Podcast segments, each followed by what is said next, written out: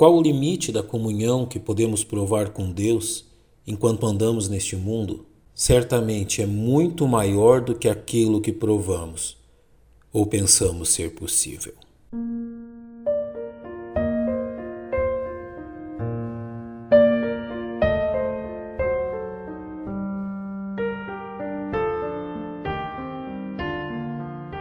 O legado de Enoque.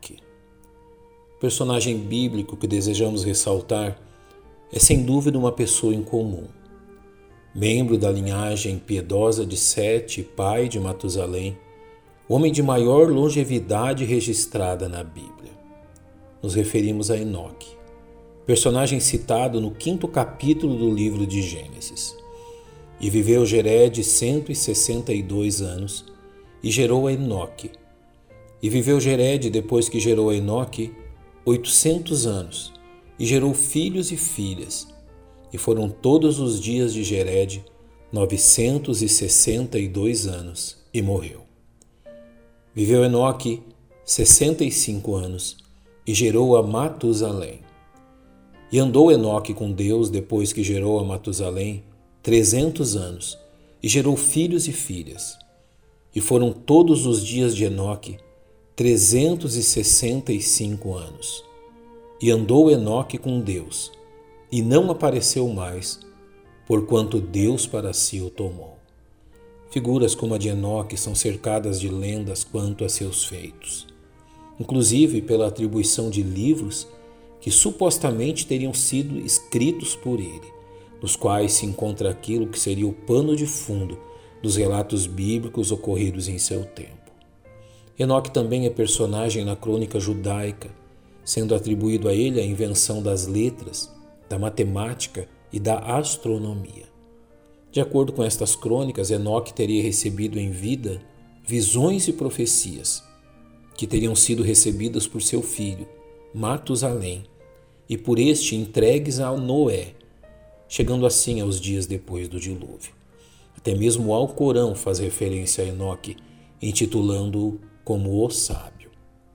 Porém, nossa visão quanto a este homem deve deixar de lado a mera curiosidade despertada por estes escritos e atentar-se unicamente naquilo que a palavra de Deus registrou a respeito dele, entendendo que Enoque nem ao menos soube desse registro, uma vez que sua história foi registrada por Moisés séculos após os acontecimentos que o envolveram. Além de seu parentesco com a linhagem de Sete, a Bíblia acrescenta apenas o fato que Enoque viveu neste mundo 365 anos e que, diferente de seus pares, o relato a seu respeito não inclui o epitáfio e morreu, como se vê em relação a seu pai, Gered, que morreu após 962 anos de vida. A respeito de Enoque, a Bíblia simplesmente nos diz: E andou Enoque com Deus, e não apareceu mais, porquanto Deus para si o tomou.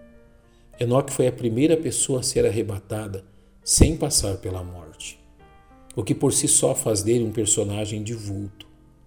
Porém, sua inclusão na galeria dos heróis da fé em Hebreus, capítulo 11, nos revela que mais do que ser arrebatado sem provar a morte, é aquilo que Enoque fez em vida que lhe confere grande estatura entre os personagens do Velho Testamento. Pela fé, Enoque foi trasladado para não ver a morte e não foi achado, porque Deus o trasladara, visto como antes da sua transladação alcançou testemunho de que agradara a Deus.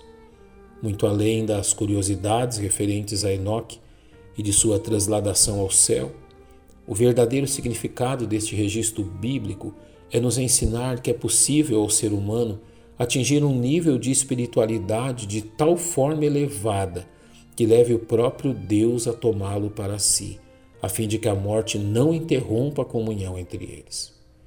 Enoque provou daquilo que é revelado pelo salmista.